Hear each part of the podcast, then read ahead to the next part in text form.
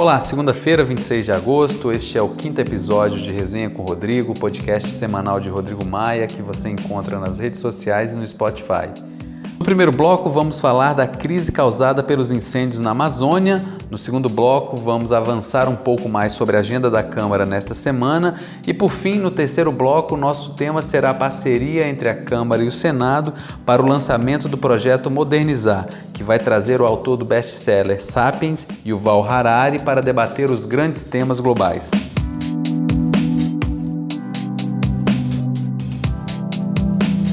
Rodrigo, a crise causada pelos incêndios na Amazônia monopolizou o noticiário nos últimos dias aqui no Brasil e internacionalmente.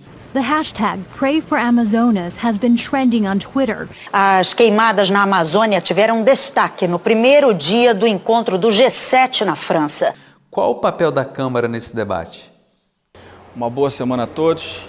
Mais uma semana de trabalho começando aqui segunda-feira. Estamos criando amanhã a comissão de mudanças climáticas, que é congresso também, para tratar, como eu anunciei na semana passada, da, ter essa comissão como uma comissão externa do Congresso das duas casas para acompanhar em loco as queimadas que nos afligem. A gente está aguardando para os próximos dias a decisão do ministro Alexandre, da nossa petição, a doutora Raquel parece que peticiona também o deputado Rodrigo Maia pediu hoje ao Supremo Tribunal Federal a liberação de parte dos recursos que tinham sido roubados da Petrobras para financiar o combate às queimadas na Amazônia. O ministro Alexandre de Moraes deu prazo de 48 horas para o governo e a Procuradoria-Geral da República se manifestarem sobre essa proposta. Né, espero que o governo também vá na mesma linha. Conversei com o presidente na sexta-feira sobre isso.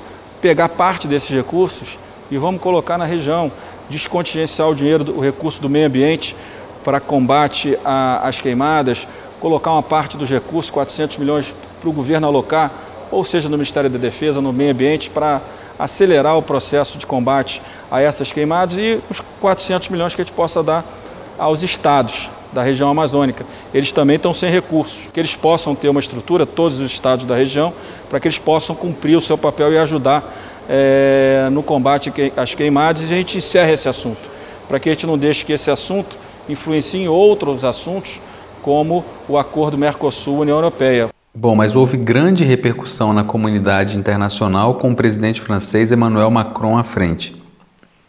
Our house is burning, literally, tweeted French President Emmanuel Macron. It is an international crisis. O presidente da França, nesse aspecto, no meu ponto de vista, foi infeliz. A crítica às queimadas, corretíssimo. Todos nós concordamos e, de forma nenhuma, nem o governo, tenho certeza, nem o parlamento, vão dar nenhuma sinalização concreta de apoio a isso ou flexibilização nas leis. Agora, usar um problema que vive o Brasil hoje né, para tentar desfazer um acordo que foi construído ao longo dos últimos 20 anos não é bom. Né? Então, a gente quer deixar reafirma, reafirmado isso. Os deputados do meio ambiente vão me apresentar junto com o do agronegócio dois, três projetos que a gente pode tentar votar ainda essa semana, deixando clara a nossa preocupação com a questão da preservação do meio ambiente. São pautas que a Câmara está construindo com cada um dos líderes, cada um dos deputados e deputadas, para que a gente possa dar a nossa contribuição em vários temas, incluindo no meio ambiente. Amanhã tem uma reunião do, dos deputados, na hora do almoço, do agronegócio com o meio ambiente, coordenados pelo deputado Rodrigo Agostinho, e talvez a gente saia dali dois, três projetos que a gente já possa colocar com urgência por um grande acordo na pauta da Câmara, dando uma sinalização muito clara de qual é o caminho do Brasil em relação à floresta amazônica e todas as áreas de preservação que o Brasil tem hoje. Bom, aqui a gente encerra o nosso primeiro bloco. Além dessa questão da Amazônia, quais são os outros temas na agenda da semana? Nós estamos com o projeto de armas, né, o relator Alexandre, que eu espero que tenha sido bastante rigoroso, principalmente no porte. Né? Nós temos que tomar muito cuidado com esse assunto, é uma pauta do governo, nós vamos respeitar isso. Né? O governo mandou com urgência, a gente precisa respeitar a relação harmônica entre os poderes.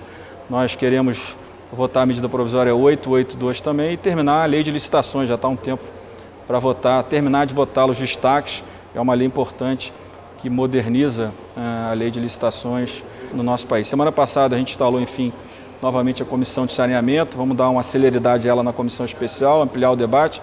Vamos ver se em quatro, cinco semanas a gente consegue terminar esse assunto que é muito importante. Semana passada o ministro Paulo Guedes fez uma apresentação com o ministro Bento sobre a questão da Eletrobras. Temos que aprofundar esse debate. Eu pedi a eles que a gente pudesse aprofundar, né? porque os deputados, principalmente onde o sistema Eletrobras existe, né, no, São Francisco, eles têm muitas dúvidas. Nós podemos, precisamos explicar a privatização, né, o que ela traz de benefício para o cidadão. Essa tem que ser a prioridade. Os recursos da venda, nós vamos conseguir alocá-lo é, na revitalização de São Francisco como exemplo, uma parte em projetos sociais. A gente precisa ter uma boa explicação e mostrar que a Eletrobras, por si só, pelo que gera de caixa hoje, não vai conseguir fazer os investimentos necessários. Isso precisa ficar claro para cada um de nós parlamentares, para que a gente possa avançar, né, tendo argumentos para defender ou não essa privatização que é importante para o governo e para o Brasil. Nós não temos que ter medo do capital privado. O capital privado tem que ser nosso aliado no sistema Eletrobras, no saneamento, na educação, na saúde. O Estado brasileiro está quase que falido, né? O governo federal com muita dificuldade, os estados e municípios, então o capital privado é o nosso aliado. Então essa é a agenda é, da semana. A gente espera que a gente possa avançar. Vai ter sessão do Congresso também para votar vetos e o PLN, mas aí é com o Davi. O Congresso é presidido pelo presidente do Senado, que é o presidente do Congresso Nacional, e vamos avançando. E aqui então a gente encerra o nosso segundo bloco. No início de novembro, a Câmara e o Senado vão trazer o escritor Yuval Harari para discutir os grandes temas globais no projeto Modernizar. Você pode falar um pouco sobre esse projeto? No dia 7 de novembro, eu e o Davi, o Congresso, nós estamos trazendo o Harari para falar um pouquinho, para a gente falar de futuro. A gente fica olhando muito reforma previdenciária, reforma administrativa, tudo isso é fundamental para o futuro do Brasil. Mas nós temos que discutir qual é o futuro do Brasil e do mundo, da humanidade, com essa revolução tecnológica que avança cada vez mais. Eu vi no filme do Brexit a influência da inteligência artificial na decisão do voto. Né?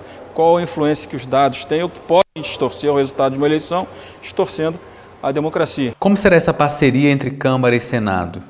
Olha, é o primeiro evento, nós vamos fazer no Salão Negro, que é lindo ali, olhando para o gramado do, do, Congresso Nacional. Foi um, eu, eu e Davi, há alguns meses organizando isso, conseguimos essa data do Yuval Harari, modernizar. Acho que a palavra do Brasil, né, da Câmara, do Congresso, é modernizar. Modernizar modernizar o Estado brasileiro, modernizar as nossas relações com a sociedade, modernizar a Câmara de Deputados. Né, falo pela Câmara, não posso falar pelo Senado. E esse é o primeiro grande evento. Quando serão os outros encontros? Em março, abril do próximo ano, vamos fazer outro. A gente precisa pensar o futuro. Não adianta pensar apenas o dia de hoje, o dia de amanhã. Nós precisamos pensar o Brasil e, e quais os, os reflexos da revolução tecnológica para daqui a 20, 30 anos, para a gente preparar a nossa sociedade, preparar o Brasil. Então esse é um primeiro debate, depois em março, abril, vamos fazer outro debate com essa ótica, né? Qual é o futuro, por exemplo, dos alimentos? Ninguém sabe. Então nós precisamos, entre esse e outros temas, temas do cotidiano, mas temas onde a gente possa construir, como o escritor horário fala muito bem, né, mexer nas nossas mentes, é, refletindo o que vai ser o mundo daqui a 10, 20, 30 anos com toda essa revolução tecnológica. Dados, dados, sem dúvida nenhuma, será nos próximos anos o principal ativo de qualquer sociedade e de qualquer nação. A gente fica por aqui. Se você tiver alguma pergunta, comentário, crítica, sugestão, fale com a gente pelo e-mail resenhacomrodrigo.gmail.com. Muito obrigado, uma boa semana e até a próxima.